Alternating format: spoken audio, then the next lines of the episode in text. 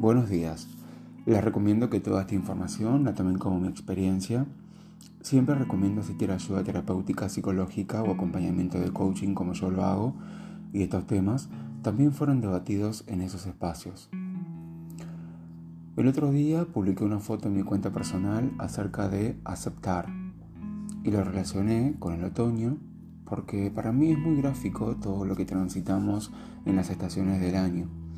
La naturaleza es muy sabia y nos invita a distintos enfoques y situaciones. Para cuando escuchen esto ya habrá pasado el solsticio de invierno en hemisferio sur, el 21 de junio, pero como abarca tres meses, aplica igual. Conceptualmente, solsticio significa en latín sol estático, sol quieto, que se detiene.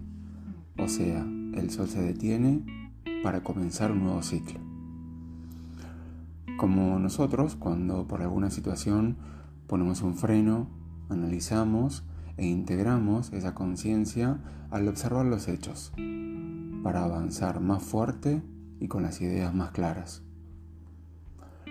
En este lado del hemisferio estamos transitando días de mucha oscuridad y poca luz solar, a diferencia del hemisferio norte que es verano y tienen más luz que oscuridad.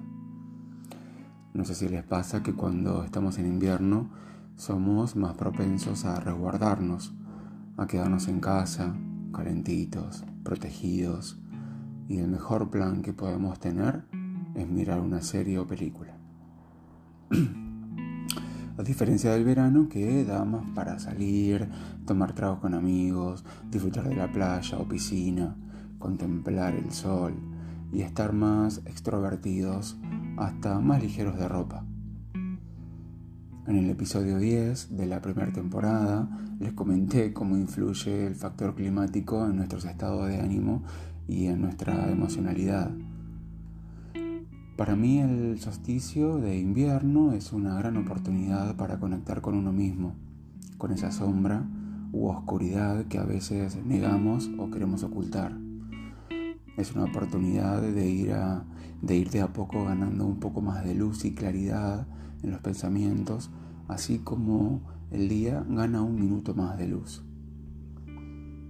Es la oportunidad de conectar con nuestros deseos y nuestras genuinas ganas de tomar acción o las riendas de nuestra vida, de replantearnos cosas, de mirar para adentro, de abrazarnos fuerte con una manta y sentir el calor que nosotros mismos nos, nos podemos dar.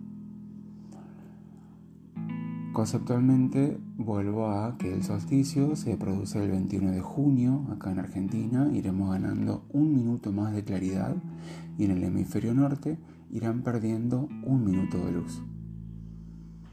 En esta mirada introspectiva de la que hablaba al principio, este periodo yo lo tomo como un buen puente para fijar objetivos, para saber qué hoy uno quiere para su futuro, armar planes, organizarse, tener un norte, más allá de las actividades y responsabilidades diarias, es decir, bueno, de acá a tres meses, que es el equinoccio, el 21 de septiembre, o de acá al próximo solsticio, que es el 21 de diciembre, quiero lograr tal cosa.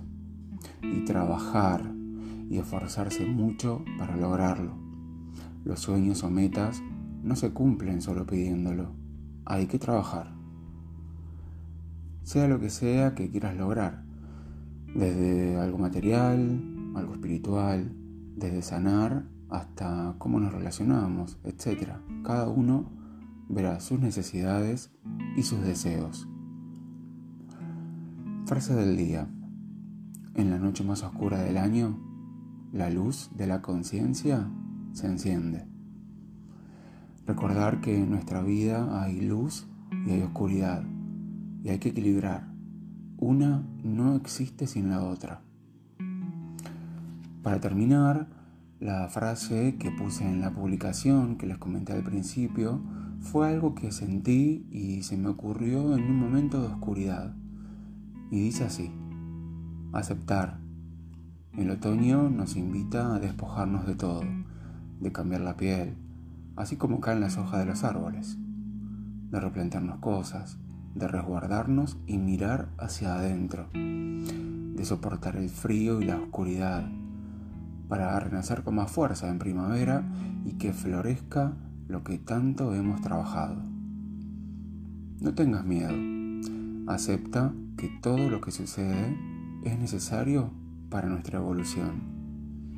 El otoño es eso, aceptar el ciclo de la naturaleza, aceptar el ciclo de la vida. La vida sabe lo que hace, confía en el proceso, sé valiente. ¿Y vos? ¿Cómo vas a aprovechar este momento energético? ¿Te vas a dar la oportunidad? Algo está resonando en tu mente y corazón, pero no te animas. Nunca olvides que vos podés responderte tus preguntas y que el poder está dentro tuyo.